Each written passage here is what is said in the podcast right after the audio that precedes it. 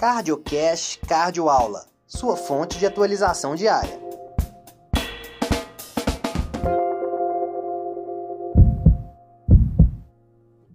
Hoje nós vamos versar sobre um importante trial apresentado no ACC 2022 de interesse cardiológico e obstétrico, que foi um trial que envolveu o tratamento das desordens hipertensivas da gestação.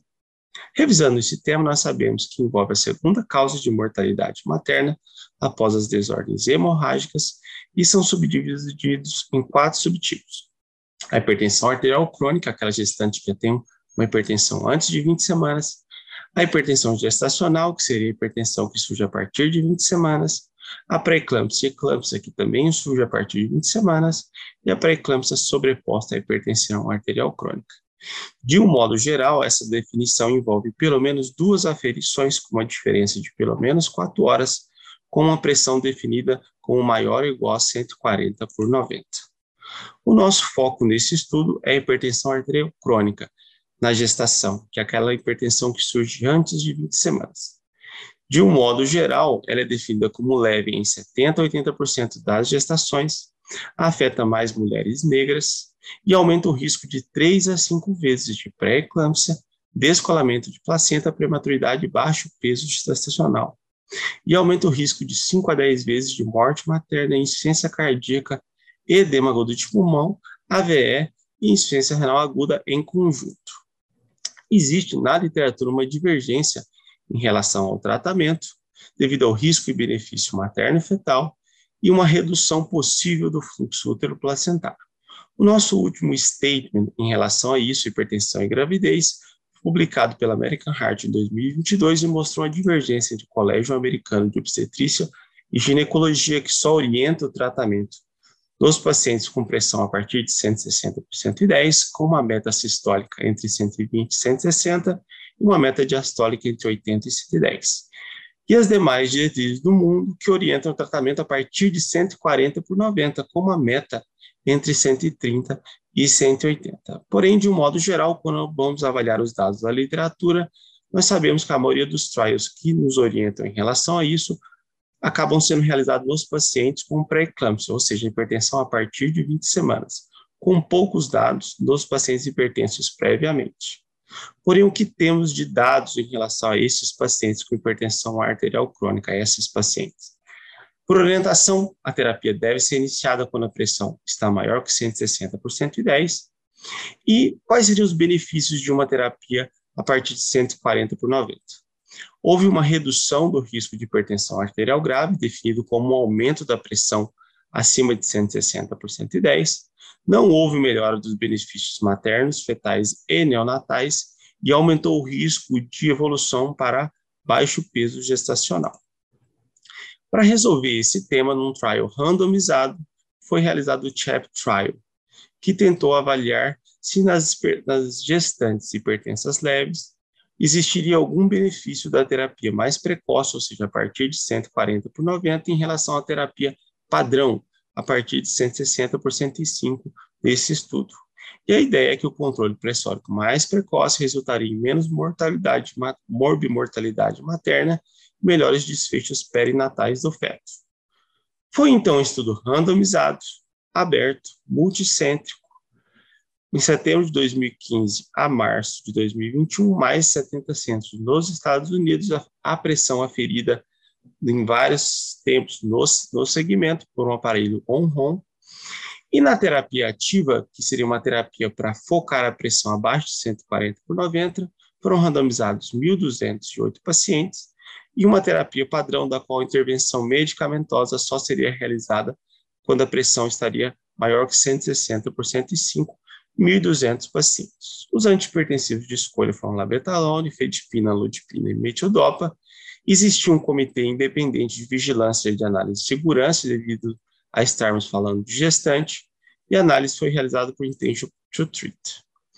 Houve uma perda de segmento de 3% em cada braço, esperado pelo estudo, e quais foram os critérios de inclusão? Mulheres grávidas com menos de 23 semanas, definido pelo ultrassom, essa idade gestacional, hipertensão com diagnóstico prévio em uso ou não de terapia medicamentosa, uma hipertensão maior que 140 por 90 em duas aferições nos pacientes, nas gestantes com menos de 20 semanas e feto único. Os critérios de, de exclusão. Uma hipertensão não leve que envolvesse o uso de mais de uma medicação, hipertensão secundária, múltiplos fetos, mães com alto risco de mortalidade materna e fetal e contraindicação às terapias de primeira linha. De um modo geral, são gestantes novas, né, 32, 32 anos de idade, a, maior, a maioria utilizava o serviço médico é, americano, serviço público americano. A hipertensão diagnosticada e em uso de terapia foram 56% das gestantes. A média pressórica nos dois grupos inicial, 134 no grupo de intervenção e 133, ou seja, todos estavam com tratamento, e um alto índice de massa corpórea. O índice de superfície corpórea nessas duas gestantes, em média, nos dois grupos, era de 37. A maioria das, das terapias antipertensivas iniciadas para controle pressórico foi basicamente nos Estados Unidos, labetalon e anifedipina. No nosso, no nosso centro de tratamento brasileiro, a metildopa seria o padrão de escolha, foi utilizada apenas em 0,4% dos casos. Então, predomínio de labetalon e anifedipina neste tratamento. Houve um controle, uma diferença de controle pressórico entre o grupo intervenção ativa e o grupo tratamento padrão, tanto no componente sistólico quanto no componente diastólico, porém essa diferença foi de 3 milímetros na análise sistólica média e de 2 milímetros na análise diastólica média. E quando falamos em relação ao desfecho primário, foi um composto de pré-eclâmpsia grave que surgiu até duas semanas do parto, uma indicação de parto antes de 35 semanas, materno-fetal, descolamento de placenta e morte do feto ou morte antes de 28 dias após o nascimento. E quando vamos avaliar em relação a esse desfecho composto, houve uma redução de 18% do risco relativo desse desfecho composto, com um NNT para tratamento de 14,7, um NT excelente, numa, numa intervenção relativamente simples. Em relação ao desfecho de segurança, que é necessário, já que estamos falando de gestantes, que seriam a presença de pequeno para idade gestacional, tanto com percentil abaixo de 10 quanto percentil abaixo de 5%, não houve diferença nos subgrupos, ou seja, não aumentou o risco você intervir mais precocemente. Quando realizamos análise desses subgrupos, nós observamos que a terapia foi benéfica independente da idade gestacional, da hipertensão, e em relação à superfície corpórea, o menor benefício foi nos pacientes com IMC maior que 40. Porém, isso pode apenas nos orientar a uma hipótese de que as pacientes mais obesas não teriam tanto benefício dessa intervenção mais precoce.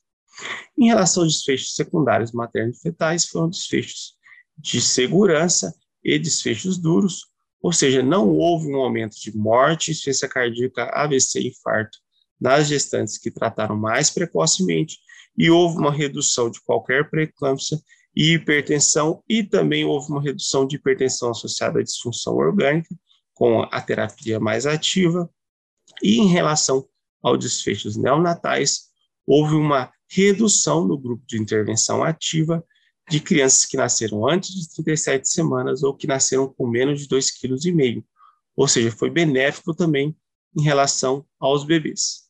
E qual seria a interpretação prática? Então, hoje já temos evidências nos pacientes com hipertensão que surge a partir de 20 semanas e ganhamos um corpo de evidência agora nos, nas gestantes que têm hipertensão antes de 20 semanas. Ou seja, em gestantes hipertensas leves, sem, gra sem graves comorbidades e com menos de 23 semanas, um alvo pressórico menor que 140 por 90 é seguro, eficaz e reduz desfechos maternos e fetais. Ou seja, a partir deste trabalho, nós sabemos que, independente da idade estacional e da definição de hipertensão, a terapia inicial médica já deve ser iniciada a partir da pressão de 140 por 90. Um grande abraço, um excelente trial apresentado e que com certeza vai interferir na prática clínica de vocês de modo positivo. Você ouviu mais um CardioCast Cardioaula. Thank you.